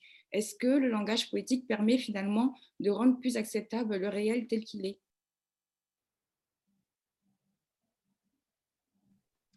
Parti. alors, de rendre plus acceptable, ça dépend ce qu'on veut dire par plus acceptable, parce que si par plus acceptable, on veut dire plus docile ou plus convenable, euh, je pense pas. En fait, c'est plutôt le contraire, c'est-à-dire dans, souligner la, transgression, etc. Mais par contre, plus acceptable dans le sens de plus sous une forme qui nous permet de nous, l'approprier, de le comprendre, de le, de le digérer d'une certaine manière. Euh, alors là, oui, complètement. Euh, pour moi, la, force d'un poème comme une charogne, c'est que euh, il nous permet d'intégrer à notre existence, à notre sensibilité artistique, quelque chose qui est en putréfaction, quelque chose qui est le summum de l'horreur, de l'abject, de, euh, de, de, ce qui génère normalement un sentiment de, répugnance. Euh, il y, a, y, a, plein de, tableaux aussi qui, qui, font ça, évidemment, et, qui nous permettent d'accepter, dans le sens d'intégrer à notre vision esthétique cette horreur-là. Euh, mais évidemment, il ne faut pas que ça tombe dans l'idée de le rendre convenable, qui serait très dommage. Ça serait enfin, presque embourgeoiser cette, cette vision-là d'une certaine manière. Donc, pour moi, il y a, une nuance, mais c'est ouais, ce que permet la poésie. pour moi, complètement, d'accepter d'accepter le, réel, d'accepter la réalité, de passer les jours les uns après les autres. moi, c'est en tout cas, voilà, j'ai déjà dit, c'est pour moi la poésie est nécessaire au quotidien, chaque jour, et, elle m'aide clairement à, ouais, à surmonter la vie. Enfin bon, ça fait vraiment un peu dépressif de dire ça, mais, mais vous voyez l'idée, quoi. Et je rajoute que la poésie n'a pas le monopole de ce rôle-là, et je, crois que c'est le rôle de, beaucoup de, de formes d'art, voire de l'art en règle générale. Oui, bah d'accord, dis tout de suite que je dis des poncifs. Non, non, pas du tout. Mais euh, je, ne voulais pas, je voulais pas qu'on qu'on se la ramène trop avec la poésie euh, qui aurait un, rôle plus important que, que la musique, euh, que, le, que, le, cinéma, parce que je pense pas que ce soit le cas. La, la bataille est ouverte, hein. allez-y. Hein. oui, Naomi, vas-y, oui, bien sûr. Pour rebondir sur le propos d'Alexandre, c'était poésie au sens étymologique du terme, c'est-à-dire euh, avec une fabrication du langage, passer par le prisme du langage pour pouvoir, euh, entre, euh, pour pouvoir d'une certaine façon sublimer le réel sans pour autant en enlever toute sa substance. Eh ben, voilà, on est d'accord. de création littéraire, qu'on peut étendre à artistique, etc.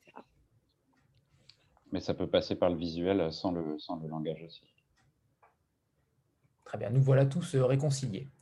Euh, euh, vos, rapports entre, entre éditeurs et, et, autrices, justement, comment vous avez travaillé ensemble? Est-ce que, alors j'imagine peut-être que pour Pauline, les choses étaient plus simples puisque tout avait déjà été écrit, mais est-ce que vous avez retravaillé aussi la chose? Et pour Clémentine également, comment vous avez travaillé ensemble avec Cécile et vous, Alexandre? Euh, oui, bah effectivement, je commence par Pauline. Euh, donc Pauline, quand, on lui a proposé de, faire quelque chose avec nous, les, textes étaient déjà écrits. Et, euh, et, après, on a, on a travaillé un petit peu sur, sur ces textes, mais c'était vraiment... enfin, je sais pas, Pauline, ce que tu en penses, mais je pense que c'était pas grand-chose. On a, on a surveillé on a surveillé sur, euh, sur quelques répétitions. Sur, euh, c'était vraiment des, des, mots euh, où, je lui faisais des remarques. Parfois, elle n'était pas d'accord. On, a, bossé, sur les textes, on a, changé des choses, on a coupé un petit peu, on a, enlevé des, choses, mais c'était pas. Je pense que, je pense que Pauline, c'était pas traumatisant le travail qu'on a fait sur tes textes. vraiment pas. C'était même d'une simplicité euh, assez surprenante. Quoi. On, était globalement plutôt d'accord, je crois. Et, euh, voilà, ça s'est joué, oui, sur, euh, deux, trois mots. Il y a des poèmes entiers auxquels on n'a pas touché du tout. voilà, c'était assez rapide. Mmh. Et avec Clémentine, disons que le, plus gros sujet, c'était le début, c'était le premier chapitre. parce que dans la version initiale, moi, je trouvais que, c'était assez difficile de rentrer dedans. Et j'avais peur, avec la toute première version qu'on avait, j'avais peur qu'on perde des lecteurs et des lectrices dès le premier chapitre. Et, on a un peu, un peu retravaillé dessus pour, pour, pour soigner le, la, musicalité de ce, de ce, chapitre.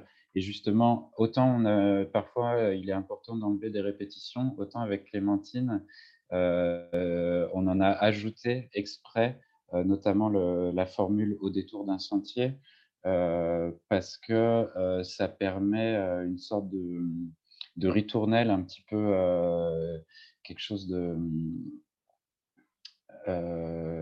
comment dire? Pour marteler, pour marteler le ouais, propos. Pour, pour, marteler le propos et, et, pour sentir tout de suite comme, comme une musique qui s'installe dès le début du livre. C'était l'essentiel. Après, on a, on a bossé sur deux, trois mots, deux, trois passages à droite, à gauche, mais l'essentiel du travail, c'était quand même ce premier chapitre qui était, qui était assez important. Et sinon, on en a parlé tout à l'heure, c'était la maquette euh, par rapport à, cette disposition des mots sur la page euh, très ciselée. Donc, il a fallu de temps en temps euh, faire, faire des passages à la ligne qui n'étaient pas prévus initialement. Et tout ça, c'était là, là, il y avait du travail de dentelle, mot par mot, ligne par ligne, qui était, qui était assez intense parce qu'il a fallu, euh, il a fallu s'adapter au format de la collection. Très bien. Je ne sais pas si euh, Clémentine veut, dire quelque chose sur... Euh, non, non, tu as, tout à fait résumé. si plus personne n'a de questions, je vais en profiter pour une dernière, peut-être une dernière interrogation sur vos projets en cours, tout simplement. Euh, où en êtes-vous? Est-ce que vous continuez à écrire euh, de la poésie? Pourquoi pas? Euh, Et sinon, est-ce que vous retournez pour Clémentine à la littérature jeunesse? Est-ce que c'est une parenthèse enchantée, entre guillemets, ce, passage à l'iconopop? Ou au contraire, est-ce que ça vous a donné envie d'aller un petit peu plus loin dans la poésie? Euh, moi, j'ai pas de projet poétique euh, à venir, euh, enfin du moins pas, pas qui soit prévu. Et, et oui, bah, là, enfin une parenthèse, ouais, j'ai pas de, j'ai pas non plus de projet de roman adulte du tout qui va venir. Qu'est-ce que je fais en ce moment? J'ai un prochain roman donc exprime chez Sarbacane, donc plutôt pour ado, que je dois terminer pour septembre. Et euh, sinon, j'ai des traductions. Euh, j'ai deux romans ouverts en ce moment. Donc, euh, donc en fait, si, j'ai quelques projets poétiques, mais de traduction et, et non pas, et non pas comment dirait, enfin, de création. Ça paraît dire que la traduction n'est pas de la création. Mais vous voyez ce que je veux dire. j'ai pas de, j'en ai pas d'autres de romans. Voilà. Ok. Et Pauline? Alors moi, je j'écris des albums jeunesse. Donc là, je suis en train de terminer mon troisième. Euh, j'essaye de mettre un point final à mon deuxième roman. Et sinon, bah, pour concernant la poésie, euh, bah, comme je vous disais, j'en écris tous les jours depuis 15 ans, mais après, euh, tout n'est pas plus publiable. Donc, je n'ai pas d'autres projets pour l'instant en vue d'une publication poétique. Voilà. Voilà, ça sonne bientôt la fin de rencontre. Allez, une dernière question pour, euh, pour euh, Marvin qui, euh, qui, qui, posait une question dans le chat. C'est bon, Marvin? Oui, c'est bon. alors, du coup, j'avais une question pour Pauline. Alors, je ne lis pas beaucoup de poésie, pour être tout à fait honnête, et j'avais envie de lire ce recueil parce que du coup, j'ai beaucoup, beaucoup aimé Sarah contre Sarah. Et du coup, j'ai beaucoup, beaucoup aimé le recueil également. Et tout à l'heure, vous avez définit d'une certaine manière votre euh, poésie comme une poésie assez contemplative. Et j'avais une question par rapport euh, aux détails qui sont présents dans vos, dans vos poèmes, et notamment euh, le premier poème que vous avez lu tout à l'heure, c'est du dimanche 23 juillet, il y avait des références au melon, aux pêches, aux concombres. Et ma question, j'espère que ça va être clair, est-ce que du coup, est-ce que vous considérez que ces petits détails du quotidien, notamment cette sorte de matérialité, est-ce que c'est un vecteur d'émotion important dans l'écriture poétique, si ce n'est le vecteur d'émotion euh, le plus important euh, quand on écrit de la poésie? Alors, c'est très clair. Bon, je sens que mon bébé veut répondre à ma place. Donc, euh, j'espère que vous allez m'entendre. je vais parler plus fort qu'elle.